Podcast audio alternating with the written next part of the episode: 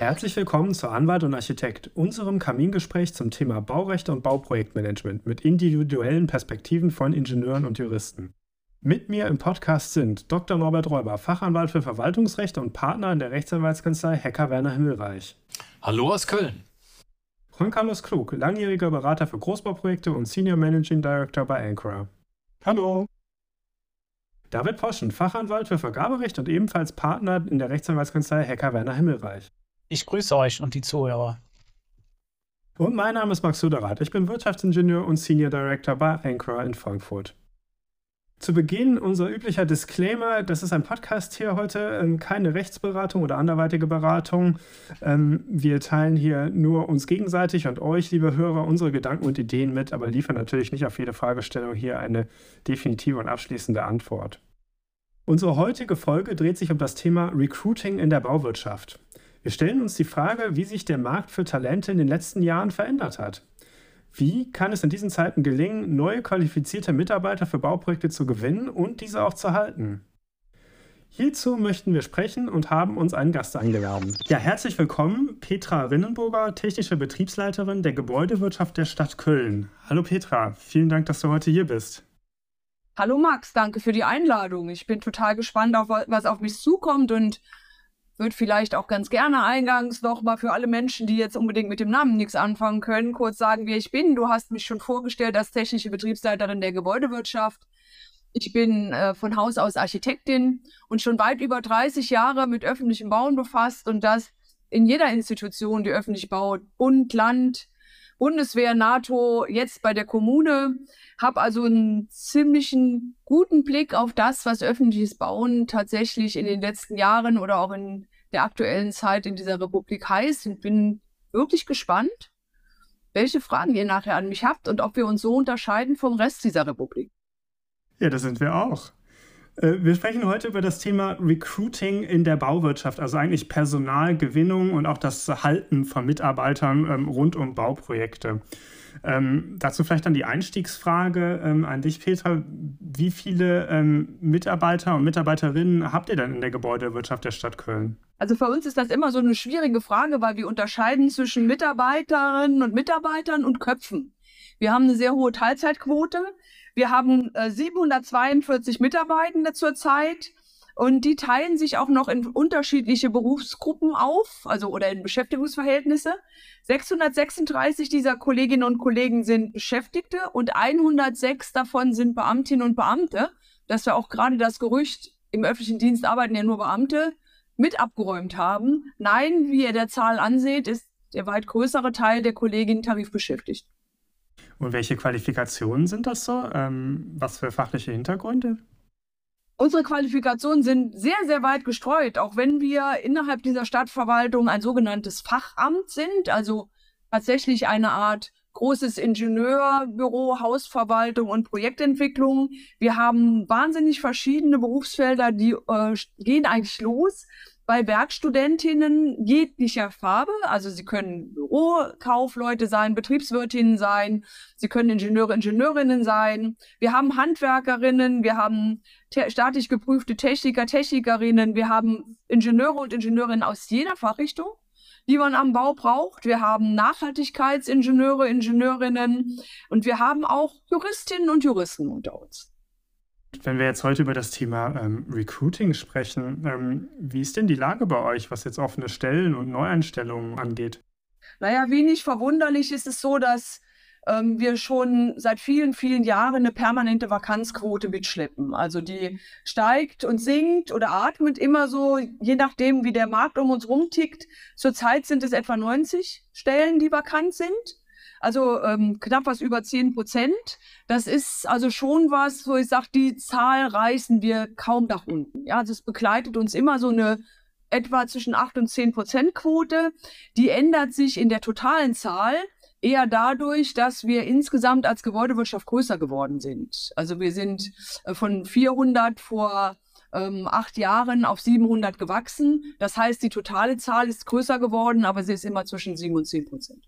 Ja, ist bei uns auch ein laufendes Thema. Also wir sind ja als Anchor relativ neu am Markt jetzt in Deutschland. Ähm, dadurch sind wir natürlich ein Stück weit darauf angewiesen, dass wir ähm, im Netzwerk auch agieren, was, was Recruiting angeht. Ähm, Juan, wie siehst du das denn? Ja, das ist so. Also unsere, unsere Haupt, unser Hauptthema ist zunächst mal, dass man uns noch nicht so sehr kennt, wie wir es uns wünschen. Ähm, den Vorteil, den wir haben, ist, äh, wir sind so klein noch, dass äh, man in ein, in ein kleines Team sehr schnell integriert wird. Wir sind äh, sehr agil, was, das, was die Auswahl der Themen angeht. Also das, das stelle ich schon auch fest. Die jungen Leute, die fragen ganz konkret, die wollen nicht einen Job, sondern die wollen wissen, was kann ich tun, wie kann ich mich einbringen. Und ähm, denke mal, wir als jetzt noch sozusagen in der Entwicklung befindliches äh, Team sind da relativ äh, flexibel, um auf solche Themen auch einzugehen. Genauso wie auch äh, auf, auf, persönliche äh, Situationen, Familie etc. Ähm, gleichzeitig habe ich ein bisschen die Sorge, dass ähm, wir laufen ja eigentlich unter dem Oberbegriff äh, Unternehmensberatung für, für äh, Bauwirtschaft, Bau- und Immobilienwirtschaft.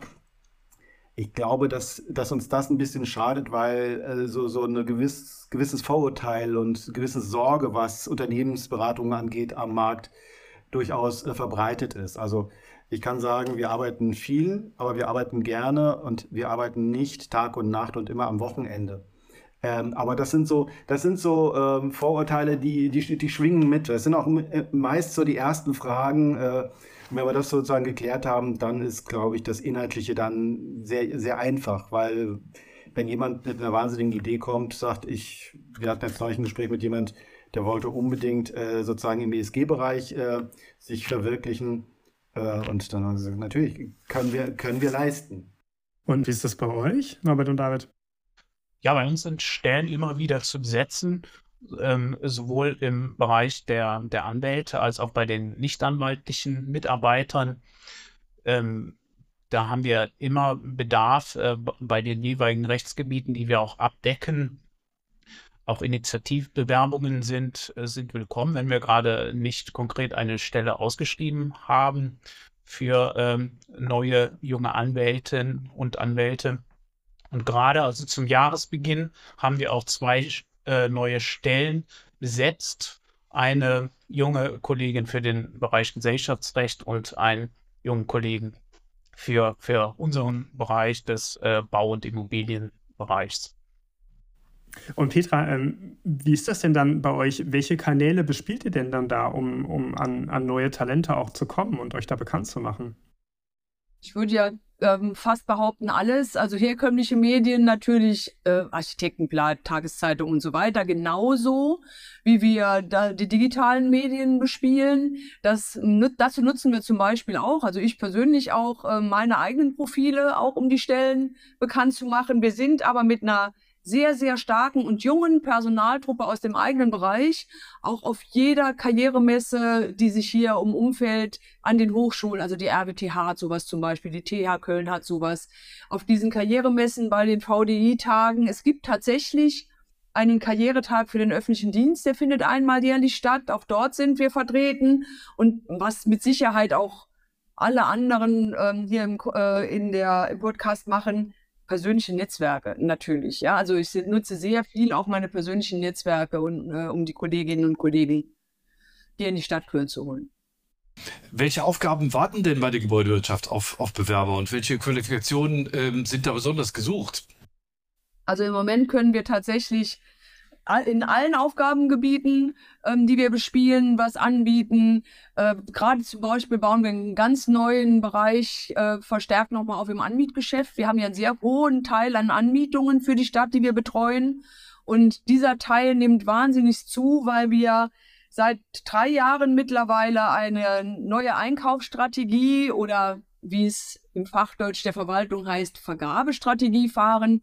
Die nennt sich Investorenmodelle. Das heißt, wir suchen Menschen, die Grundstücke haben, Schulen für uns darauf bauen und wir mieten die auf ähm, langfristig, also 20 bis 25 Jahre an.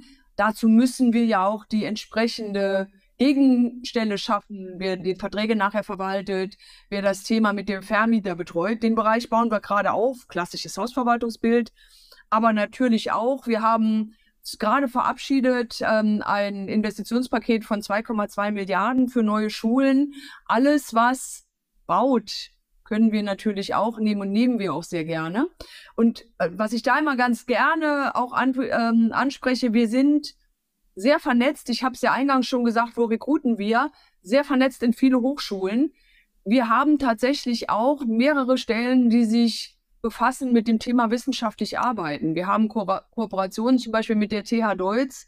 Wir sind gerade Partner in zwei europaweiten Forschungsprojekten, wo auch ähm, gerade jüngere Kolleginnen und Kollegen äh, tatsächlich auch mal das, was sie an der Hochschule gelernt haben, in ein Doing umsetzen, was aber auch wieder wissenschaftlich einzahlt. Wir sind an so einem KI-Programm beteiligt.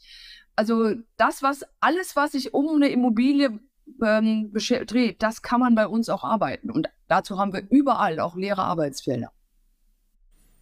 Es gibt ja in den letzten Jahren ähm, jetzt doch deutliche Veränderungen in der Arbeitswelt. Also zum einen ähm, äh, resultierend daraus, dass man ähm, früher tendenziell immer mehr Bewerber hatte, als es offene Stellen gab. Das hat sich auf jeden Fall sehr stark umgedreht. Ähm, und zum anderen natürlich auch ähm, durch die Digitalisierung und durch die Veränderungen einfach in, unserem, äh, in unserer Zusammenarbeit, jetzt auch durch die Pandemie, dass man sehr viel mehr auch, auch remote machen kann. Ähm, es gab früher mal diesen, ähm, auch schon früher sicherlich nicht zutreffenden und, und veralteten Spruch, keine Frau am Bau. Ähm, da ähm, wollten wir dich mal fragen, Peter, wie ist denn das bei euch in der Stadt Köln? Ähm, habt ihr viele Mitarbeiterinnen auch? Und ähm, gibt es da bei, bei Recruiting etc. besondere Themen, die nochmal ins Auge fallen? Also wir unterscheiden nicht zwischen den Geschlechtern bei der Einstellung, sondern ausschließlich nach Qualifikation oder auch nach Neigung, wenn sich jemand qualifiziert. Wir haben bei der Gebäudewirtschaft einen Frauenanteil von 43 Prozent. Das heißt, wir haben fast pari pari in den, der Top-Führungsebene, also erste Ebene nach mir haben wir 50 Prozent. Wir sind also sehr gut aufgestellt äh, an der Stelle. Das liegt aber ein Stück weit auch daran, so ehrlich muss man sein, dass es für Frauen in der freien Wirtschaft im Baubereich nach wie vor ähm, eher weniger so ist, dass eine Spitzenposition erreichbar ist. Das liegt häufig auch noch daran, dass gerade Bauen von Sonderprojekten ja sehr häufig nicht da stattfindet, wo ich wohne. Also, dass, äh, dass ich bei einem großen Bauunternehmer oder Projektentwickler bin, der in Hamburg, München, Frankfurt, whatever sitzt, das Projekt aber in Dubai, Südafrika oder am anderen Ende Deutschlands ist. Das ist einfach immer noch nicht so kompatibel mit den auch heute noch vorherrschenden Geschlechterrollen. Und äh, wir stellen fest, dass insbesondere Kolleginnen, die ein oder zwei Kinder haben aus der freien Wirtschaft, sich gerne zu uns bewerben. Also ihr seid, was rein die Zahlen angeht, viel besser als wir. ähm, was, was mich echt ein bisschen traurig stimmt. Ähm, als ich angefangen habe äh, als Berufsanfänger, habe ich tatsächlich ähm, meine ersten Projektleiterinnen, unter denen ich dann sozusagen dienen durfte. Es waren Frauen und äh, ich glaube, das hat mir schon auch äh, eine gewisse Prägung mitgegeben. Und bei uns ist es so, wir sind gemischt äh, aber tatsächlich haben wir aktuell, und das äh, hoffentlich hören da alle jetzt gerade da draußen zu, wir haben aktuell keine Architektin oder Ingenieurin bei uns im Team, sondern die Kolleginnen, die bei uns aktiv sind, sind Ökonomen, äh, Juristinnen. Ähm, und wir arbeiten ja sehr interdisziplinär. Also insofern ist das jetzt nicht eine, eine sozusagen eine angedockte Funktion, sondern die sind Teil des Teams. Aber tatsächlich haben wir in den, in den letzten zwei, drei Jahren da ein bisschen Pech gehabt. Oder wir waren so unsympathisch, wer weiß. und, und was ich auch noch äh, dazu äh, sagen kann, ist, ähm, ich bin immer wieder echt äh, beeindruckt. Ähm, ich finde, und das ist meine ganz persönliche Erfahrung, aber geht ja auch vielleicht auch als Frage in die Runde, äh, die Mütter, mit denen ich bisher zusammengearbeitet habe, ich habe selten strukturiertere Kollegen gehabt, weil die natürlich ganz genau wissen, dass die eine, eine Bio-Uhr zu Hause sitzen haben und äh, das, das muss funktionieren. Ne?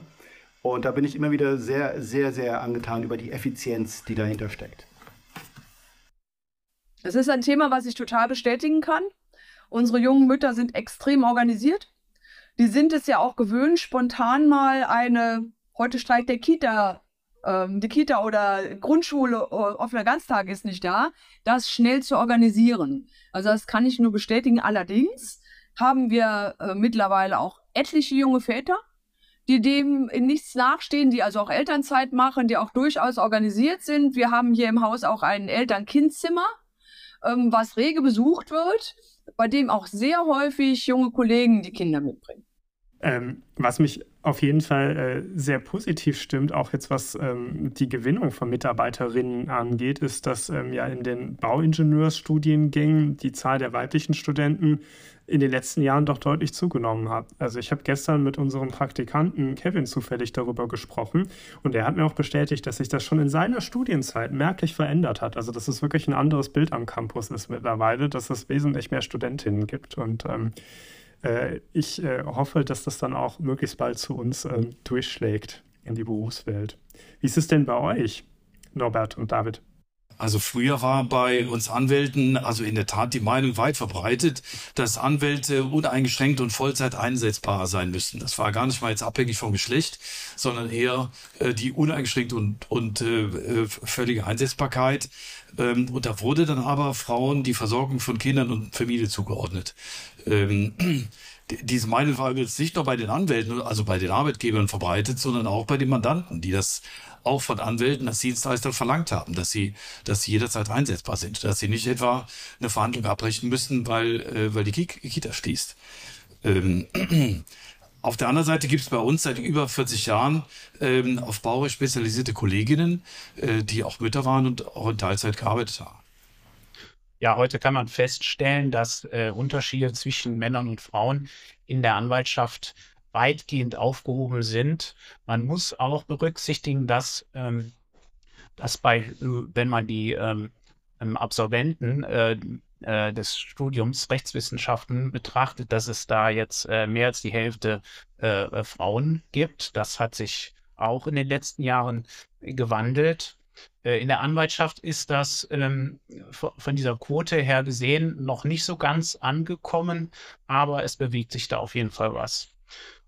Und äh, wie du auch eben sagtest, Petra, ähm, auch die jungen Väter, die nehmen auch, äh, also die Anwälte, nehmen Elternzeiten und Teilzeitmodelle äh, als selbstverständlich an. Auch die Akzeptanz bei den Mandanten ist sehr, sehr viel größer geworden als, als früher. Auch bei den äh, Kollegen, die jetzt wie wir ähm, Vollzeit tätig sind, ähm, man kann auch festhalten, dass so die Work-Life-Balance einen viel größeren Stellenwert als früher eingenommen hat. Das ist bei uns auf jeden Fall genauso. Ne? Also auch diese Erwartungshaltung der Mandantschaft hat sich ähm, massiv gewandelt. Und bei uns kommt noch hinzu, dadurch, dass wir sehr viel auch remote machen können. Also wir sind natürlich auch vor Ort immer mal wieder, aber ähm, nicht mehr so dauerhaft, ähm, ist es wesentlich kompatibler geworden, auch mit ähm, äh, Familienthemen, also sowohl für, für Frauen natürlich, aber auch für, für uns Männer, ähm, die wir Familie haben. Ja, aber Max, denk doch nur mal zurück an vor die Pandemie. Also äh, das, das ist nicht, weil wir jetzt gesellschaftlich so, so schnell so viel schlauer geworden sind. Ähm, wir hatten, vor der Pandemie hatten wir Mandanten, die tatsächlich gesagt haben, ich bezahle die Kollegen, die hier vor Ort auf der Fläche sitzen. Äh, und äh, die, die haben da, die wollten das unbedingt, dass, äh, dass die Kollegen vor Ort sind. Ähm, es hat sich inzwischen gedreht. Ich meine, wir haben alle gelitten unter, unter dieser Pandemie, aber das hat sich, glaube ich, tatsächlich dadurch äh, beschleunigt zum Positiven gewandelt. Äh, wir, wir haben sowieso, waren sowieso gewöhnt, von überall aus dem Zug, aus dem Hotel oder sonst wo zu arbeiten. Und, ähm, und jetzt kann man das auch äh, ganz in Ruhe äh, aus dem Büro, von zu Hause, wie auch immer machen. Aber das war tatsächlich, vor drei Jahren war das äh, noch schwierig. Und klar, bei uns im Team haben, uns das, haben uns das mal so organisiert, aber wenn man mal sozusagen in, in, die, in die Welt der, der, der, der Beratungen reinguckt, das war Standard, dass man Montag bis Freitag irgendwie beim Mandanten gesessen hat. Gibt es denn bei euch, Petra, ähm, was jetzt die fachliche Aufteilung angeht zwischen Männern und Frauen, gibt es da Unterschiede? Also man hört ja immer, dass ähm, zum Beispiel im Architekturbereich eher Frauen unterwegs sind, weil auch mehr Frauen das studieren, als jetzt ähm, zum Beispiel bei TGA-Ingenieuren und Ingenieurinnen oder, oder BIM-Managern etc. Äh, gibt es da einen wahrnehmbaren Unterschied? Also für die Architektinnen kann ich bestätigen, dass nach wie vor natürlich das, auch wenn ich bei, an der Hochschule bin, es in den Quotierungen immer noch so ist, dass deutlich mehr Kolleginnen Architektinnen werden wollen. Allerdings dann auch alle mit dem Schwerpunkt, ich möchte gerne entwerfen und nicht bauen. Blöderweise muss das Zeug auch irgendwann mal dreidimensional gemacht werden. Und äh, die Bauingenieure, ja, da merkt man so, da wird es ein bisschen mehr dass die äh, weiblichen Kollegen da reingehen, aber wie du das auch sagst, Max, die Haus, die Maschinenbauer, also alles, was Haus Haustechnik ist, das ist sehr, sehr, sehr verhalten in der Formquote. Wir haben zwar hier im Haus einige Kolleginnen, die Haustechnik studiert haben, also entweder Elektro oder ähm, Lüftung, Heizung, aber das ist wirklich wenig. Das ist generell ja wenig, also die Absolventenzahlen dort sind generell niedrig, aber der Frauenanteil ist sehr gering. Das kann ich nicht bestätigen für BIM. Wir haben hier seit 2015 schon ein agiles BIM-Team, was auch 60 Prozent Frauenanteil hat. Also die Kolleginnen, die dort sitzen, sind durchaus auch die gewesen, die aktiv das Thema vorangetrieben haben. Und die ähm, Teamleitung, die wir im Moment dort äh, etablieren, ist auch eine Kollegin. Also da tut sich zwischen den Kolleginnen und Kollegen kein Unterschied mehr auf. Ist übrigens auch unabhängig, welche Fachrichtung die mal studiert haben. Hm. Ich muss sagen, bei uns ähm, aus dem Bereich der Architektinnen haben wir auch sehr wenig ähm, Bewerbungen ähm, oder Ansprachen bekommen. Ähm, eher, wenn dann, wenn dann eher Bauingenieurin oder Wirtschaftsingenieurin ähm, aus dem Bauwesen. Ähm, auch wenn die äh, auf Uni-Workshops etc., wovon wir auch schon jede Menge gemacht haben, da ist eigentlich der Kontakt immer sehr gut, ähm, aber es kommt dann am Ende nicht so viel dabei rum, muss man wirklich gestehen. Ähm, Max, das mag daran liegen, dass ihr wenig plant, würde ich mal vermuten. Ich glaube auch, die meisten wollen dann einfach erstmal ähm, entwerfen, planen und ähm, deswegen ist das für die nicht so attraktiv. Wie ist das denn? Ähm, wir haben das Thema ja gerade angerissen, ähm, was jetzt die Veränderungen aus der Pandemie angeht, das Thema ähm, Homeoffice. Wie ist denn das bei euch, Petra? Hat sich da auch was verändert oder ist das immer noch eher eine Präsenzkultur? Also Homeoffice war bei uns ohnehin noch nie ein Thema. Eines der größten Vorteile oder Bewerbungsgründe in den öffentlichen Dienst war ja immer die hohe Flexibilität in Teilzeit und Homeoffice. Das, ähm, da allerdings haben wir, da muss ich Juan recht geben, einen enormen Sprung gemacht ähm, in der Pandemie. Also wir haben es geschafft, innerhalb von einer Woche ähm, 95 Prozent aller Kolleginnen und Kollegen mobil arbeitsfähig zu bekommen. Das, äh, also es war kein Problem vorher, die Homeoffice-Fähigkeit zu bekommen, allerdings mit einem irren Aufwand an Geräteausstattung und so weiter. Aber plötzlich ging das dann mit Laptops und alle hatten ganz schnell eine Kamera und alle hatten ganz schnell Mikro. Also Videokonferenzen sind auch heute noch mindestens als Hybridmodell bei uns an der Tagesordnung. Also ich spreche ziemlich viel mit dem Fernseher, so wie jetzt auch. Und das ist einfach was, das, das hat Einzug gehalten.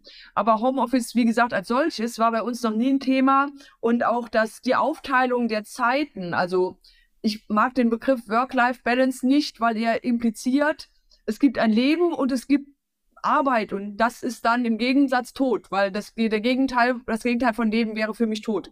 Also ich würde die Wörter äh, Büroleben und Familienleben vielleicht bevorzugen. Und die Aufteilung, wie ich mir das über eine wie auch immer geartete Teilzeit, Teilzeitnahe oder Vollzeitstelle aufteile, war bei uns auch schon immer sehr flexibel lösbar. Also auch relativ spontan. Ich vereinbare mit meinem Vorgesetzten, ich möchte grundsätzlich in, in äh, Homeoffice-Zeiten arbeiten können und kann dann entweder sagen, ich vereinbare mit dir, ich bin montags und freitags oder mittwochs und donnerstags im Homeoffice, aber wir haben auch Modelle, die da sagen, mach es dann, wenn du es brauchst. Also vielleicht einmal die Woche, vielleicht gar nicht, vielleicht einen ganzen Monat nicht, vielleicht aber auch mal zwei Wochen zu Hause. Da sind wir hochflexibel, was das angeht. Mhm. Und ähm, jetzt ist es ja so bei so Bauprojekten, ähm, manchmal muss es einfach schnell gehen, manchmal muss man einfach verfügbar sein, weil ähm, die Baustelle weiterläuft und man muss halt agieren.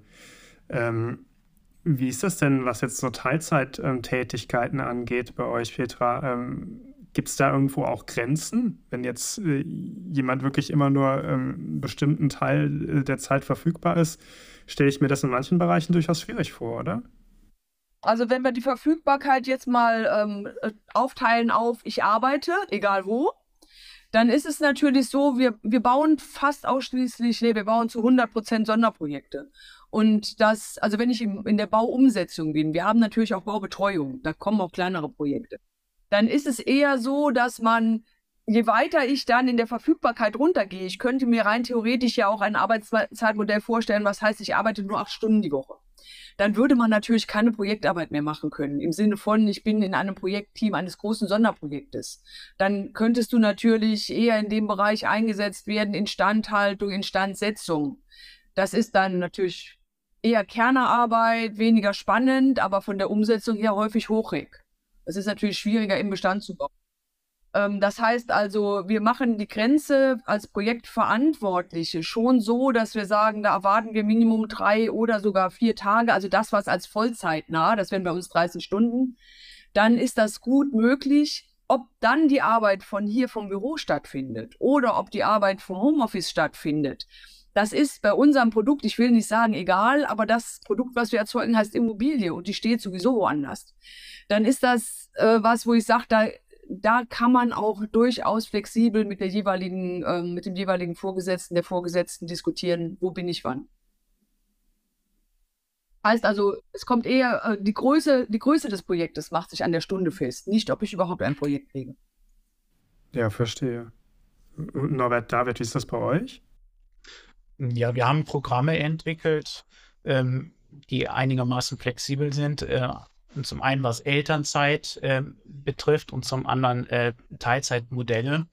Also wenn ich mal mit der Elternzeit anfangen äh, will, das ist ähm, natürlich auch geschlechterunabhängig. Äh, Elternzeit kann in jeder äh, zeitlichen Variante auch integriert und äh, praktisch ermöglicht werden. Es gibt Kolleginnen und Kollegen, die nehmen beispielsweise äh, drei Monate Elternzeit, dann gibt es andere, andere, die nehmen ein Jahr oder, oder zwei Jahre. Ähm, das wird alles ähm, von uns ermöglicht. Man muss dann je nach, je nach Modell, was gewählt wird, natürlich äh, schauen, wie, wie, wie kann man ein Dezernat sinnvollerweise fortführen, wie, wie kann äh, da eine äh, sinnvolle Vertretung aussehen. Aber das ähm, bieten wir alles an. Ähm, Seit jeher ähm, bieten wir auch ähm, bei HWH ähm, Teilzeitmodelle an und, und zwar ja in jeder Karrierestufe. Das ist auch so konzipiert, dass es in dem Karriereweg bis hin zur Partnerschaft dann äh, keine Verzögerungen gibt, wenn man sich für ein Teilzeitmodell entschieden hat. Ähm, daneben ist auch Homeoffice frei möglich und ähm, wird auch äh, gerne wahrgenommen. Was jetzt allerdings die Teilzeit ähm, betrifft, gibt es eine, eine, gewisse zeitliche Mindestbegrenzung, gerade im, im Anwaltsbereich. Wir müssen ja als, als Anwälte auch ähm, da sein, äh, verfügbar sein für unsere Mandanten. Sie müssen uns äh, erreichen können. Und ähm, Mandate sind ja mitunter gerade im, im Baubereich auch, ähm, auch äh, zeitlich dringend oder müssen kurzfristig bearbeitet werden. Deshalb haben wir so als Richtschnur bei uns, ähm, dass eine Teilzeit von weniger als einer halben Stelle kaum möglich ist. Da gibt es sicherlich auch ähm, Ausnahmen, aber das ist so unsere Richtschnur. Auch da muss ich sagen, haben wir äh, durch die Pandemie uns äh, sozusagen weiterentwickelt oder gelernt.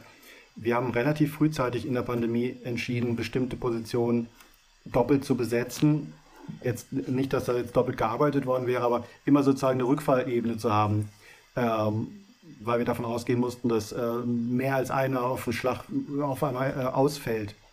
Und ähm, wir sind tatsächlich relativ glimpflich durch die Zeit gekommen aber ähm, ich habe das jetzt nicht wieder zurückgedreht, weil ich denke einfach, ähm, sei es Krankheiten, sei es irgendwelche familiären Themen etc., es, es ist immer gut, wenn, das, wenn verschiedene Leute im Team auf demselben Informationslevel sind. Äh, und, und dann kann ich auch äh, jederzeit sozusagen einen Wechsel vornehmen oder springt jemand ein etc. Und äh, das sehe ich tatsächlich auch sozusagen in Kombination mit den äh, mit den Teilzeitstellen als, als äh, absoluten Gewinn an. Eine weitere Veränderung im Arbeitsmarkt ähm, ist ja das Thema der ähm, sogenannten Generation Z oder, oder Gen Z eigentlich, wie man sagen würde. Ähm, merkt ihr da, Peter, merkt ihr da einen Unterschied, ähm, einen Generationenunterschied in der Mentalität, ähm, auch im Verhältnis zur Arbeit bei den Mitarbeitern und Mitarbeiterinnen?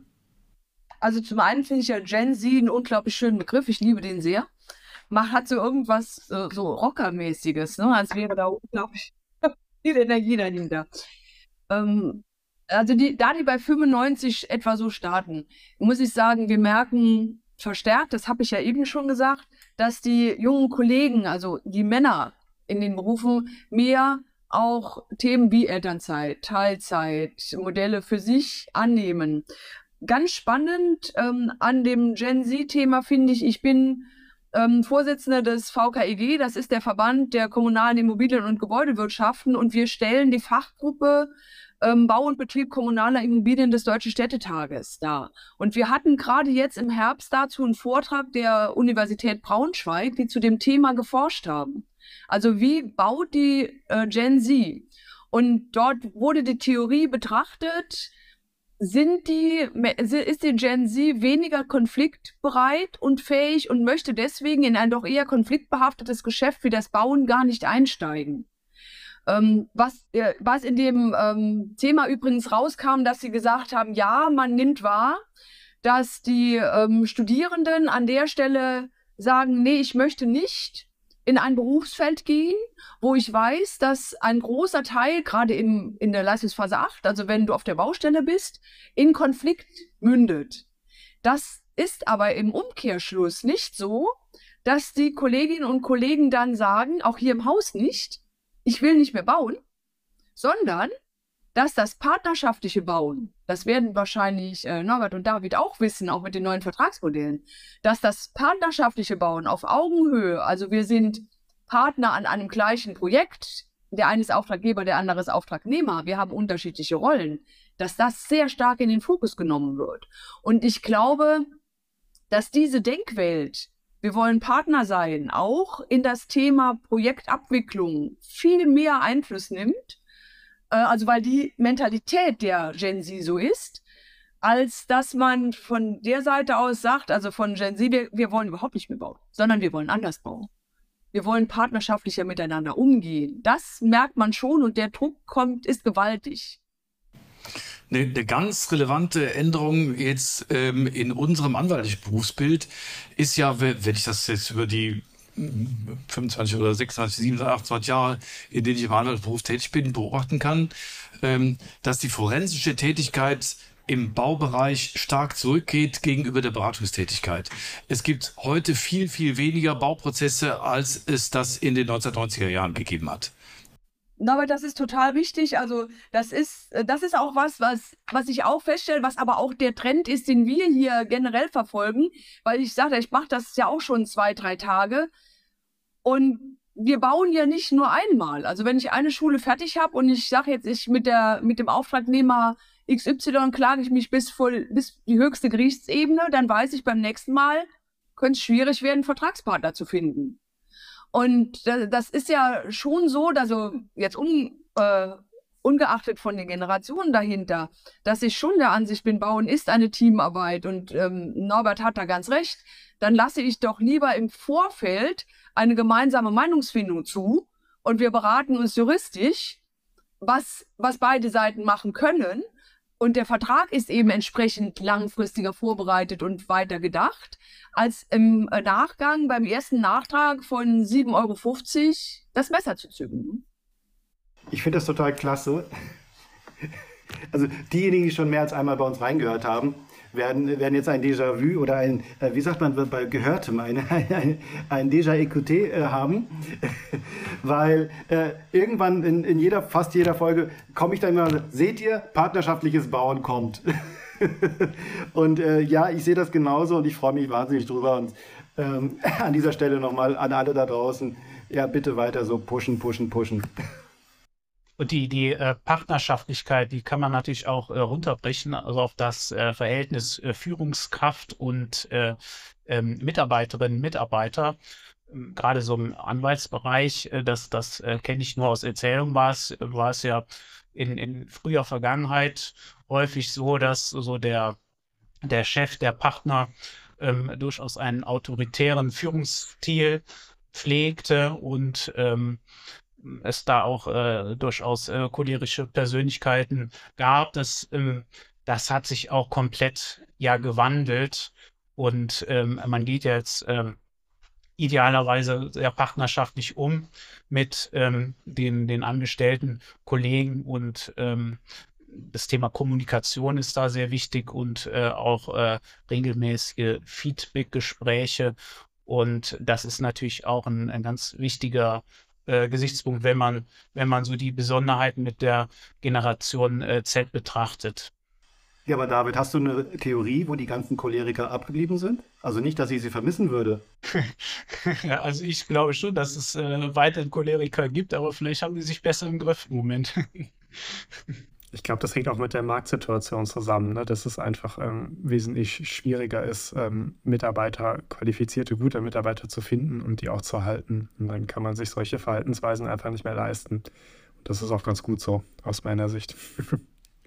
Ja, aber das kommt noch was dazu. Max, ähm, Marktsituation. Ähm, wir kommen ja aus einer Phase, wo, wo man wirklich relativ einfach Geld verdient hat ähm, mit Bauen.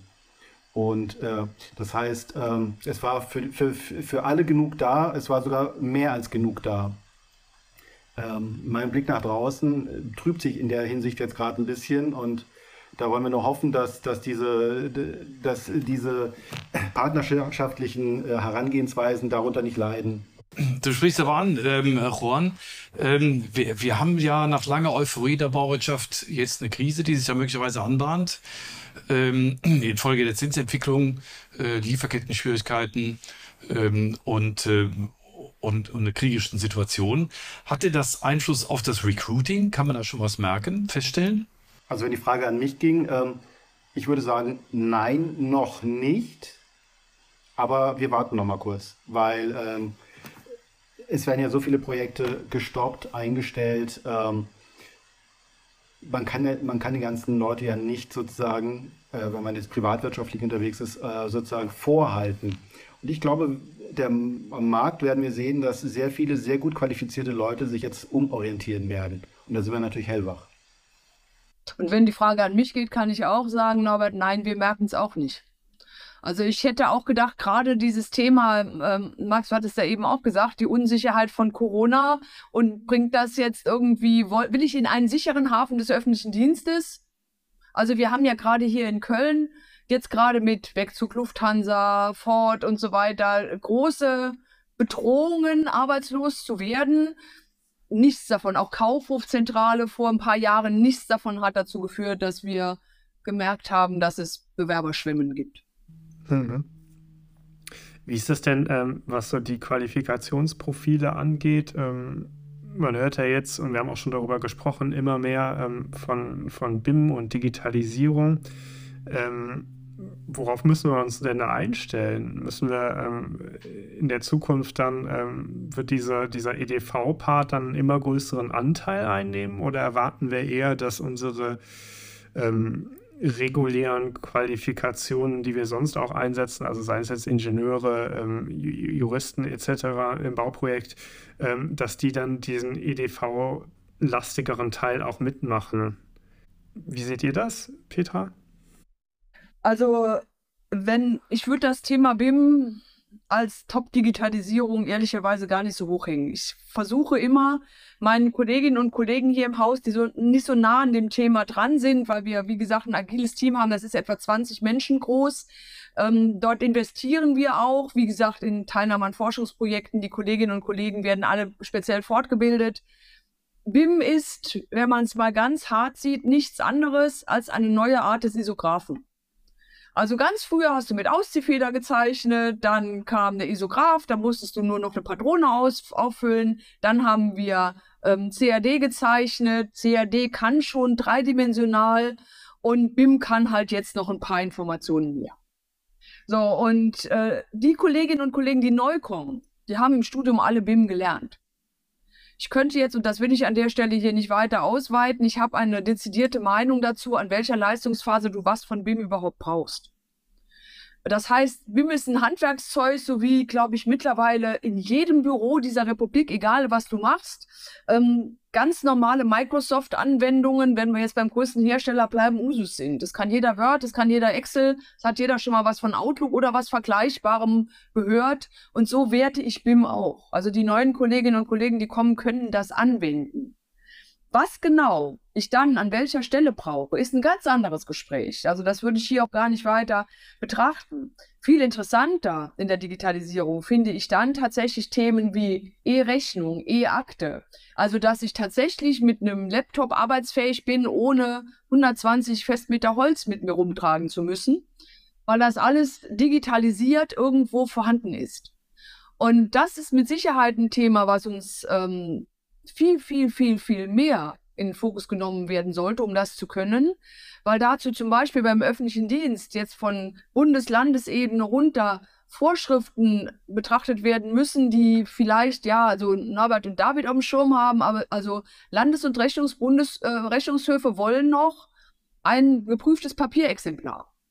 Wenn ich also jetzt zukünftig nur noch digital prüfe, mache ich extra, um einen Prüfvorgang revisionssicher irgendwo noch mal vorzuhalten, einen Ausdruck von einem geprüften Exemplar. Über sowas muss man eher nachdenken. Wir haben, das habe ich ja eben schon gesagt, in Corona sehr schnell die Kollegen arbeitsfähig bekommen, aber auch indem wir uns mit Verlaub Krücken geholfen haben und gesagt haben, mit Zeichnungsketten akzeptieren wir per E-Mail. Weil das ein zugehöriger Workflow in SAP, das ist unser Leitmedium, ähm, in SAP noch nicht vorhanden war oder noch nicht programmiert war das sind die Themen, wo ich sage, da kann ich Tempo machen. Da kann ich auch tatsächlich Entlastungen hinkriegen, die auch über eine KI funktionieren können. BIM sehe ich gar nicht so als Oberthema an der Stelle. Ja. Ähm, Norbert, David, wie ist das bei euch? Auch bei den Justen hat es ja einige Neuerungen gegeben. Also ich denke da nur an so Vertragsmanagement-Software etc. Gibt es da bei euch auch eine Veränderung? Also wir sind äh, zunehmend natürlich mit Digitalisierungsthemen konfrontiert. Ähm, das ist zum einen was, was Petra eben ansprach, äh, Umstellung auf die E-Akte, also dass wir keine Papierakte mehr führen, sondern um, umstellen auf, ähm, auf äh, rein EDV-Akte und dann eben, ja, äh, Stichwort Legal Tech, das ähm, sorgt so ein bisschen für Aufruhr in der Anwaltschaft. Ähm, das heißt, man kann, man kann Programme, Systeme verwenden, ähm, die so ein, ein, ein wenig äh, die juristische Tätigkeit einem abnimmt. Ähm, da werden beispielsweise ähm, Verträge standardmäßig durch, durch Legal Tech-Anwendungen ähm, durchgeprüft und dann verschiedene Stichworte, verschiedene ähm, besondere vertragliche Regelungen identifiziert, ähm, sodass, sodass das menschliche Tätigwerden an der Stelle auch, auch durchaus geringer wird. Aber da, da sind wir bei, bei dem Thema Legal Tech noch äh, sicherlich äh, in den Kinderschuhen. Welche Auswirkungen wird denn die künstliche Intelligenz auf die Bauwirtschaft haben, auf die, äh, auf die Arbeitswelt beim Bauen? Da hätte ich ja eine ganz dezidierte Idee zu. die RWTH arbeitet ja tatsächlich mit dem Lehrstuhl KI auch schon an Robotik. Die Chinesen bauen ja schon mit Robotik. Und äh, dann sind wir bei dem Thema Standardisieren wieder oder auch ähm, Rückbaubarkeit, also Nachhaltigkeit. Ich glaube, wir werden ähm, Robotik finden in der Standardisierung relativ zeitnah in so einem Thema, ja, ich nenne es mal einfach verständlich, Fertighausbau. Also vorkonfigurierte Bauteile. Das ist sehr einfach über Robotik, weil das macht die Bauindustrie seit Jahren. Ne? Und wenn ich nur noch Baute oder verschiedene Bauteile vorkonfiguriere, dann ist auch der Einsatz von Robotik an dieser Stelle etwas, was ich in den nächsten zehn Jahren Minimum sehe. Entsteht da so ein bisschen der, der Eindruck äh, 70er Jahre, Gruppiostadt, Berlin-Marzahn? Ah, da ist es wieder, das Vorurteil. Nein, nicht wirklich. Ähm, das würde heißen, dass ich ne, nenne jetzt irgendeine Automarke, zufällig, weil ich in Köln sitze, Ford, dass alle Ford Fiesta gleich aussehen. Also ich, für mich ist die Vision, die sich hinter KI oder weil es Max eben auch gesagt hat, hinter BIM verbirgt, eher so, dass ich irgendwann mal auch einen, eine Art Bauteilkonfigurator habe, wie ihn heute jeder Autohersteller anbietet. Nimm jede beliebige Marke, geh auf die Internetseite, such dir ein ähm, Auto aus und konfiguriere es dir. Und wir haben das mal irgendwann durchgerechnet. Es sind ein paar tausend Konfigurationen des gleichen Modells. Bleiben wir mal beim Ford Fiesta zum Beispiel, dass der Ford Fiesta von David in der Konfiguration anders aussehen würde als der von Norbert oder Juan. Es ist immer noch ein Ford Fiesta, aber er ist mit vorkonfigurierten Bauteilen zusammengebaut. Ein Thema, was wir noch nicht gestreift haben, ähm, bei dem ganzen Thema äh, Digitalisierung und, und Optimierung, nenne ich es mal, ähm, wir, wir sind ja beim Thema Recruiting und haben ja auch viel über die, die Absolventen gesprochen. Ich glaube, wir kriegen da wirklich top ausgebildete Leute. Jedoch, und da können die alle nichts dafür, sondern das ist äh, das Bildungssystem, was wir haben. Ich erinnere mich, äh, zu meiner Zeit, als wir studiert haben, hatten wir parallel unendlich viel Arbeitserfahrung sozusagen aufgetürmt, ähm, weil das äh, einfach vom, von der Studienordnung möglich war ich erlebe es aktuell mehr und mehr, dass die, die äh, Studenten und dann die Absolventen oder Studentinnen und Absolventinnen ähm, durch das Abitur, dann durchs Studium durchgeschossen werden, äh, Pflichtpraktika machen, aber viel mehr Arbeit geht nicht, weil sie wollen ja ordentlich studieren, was ja auch gut ist.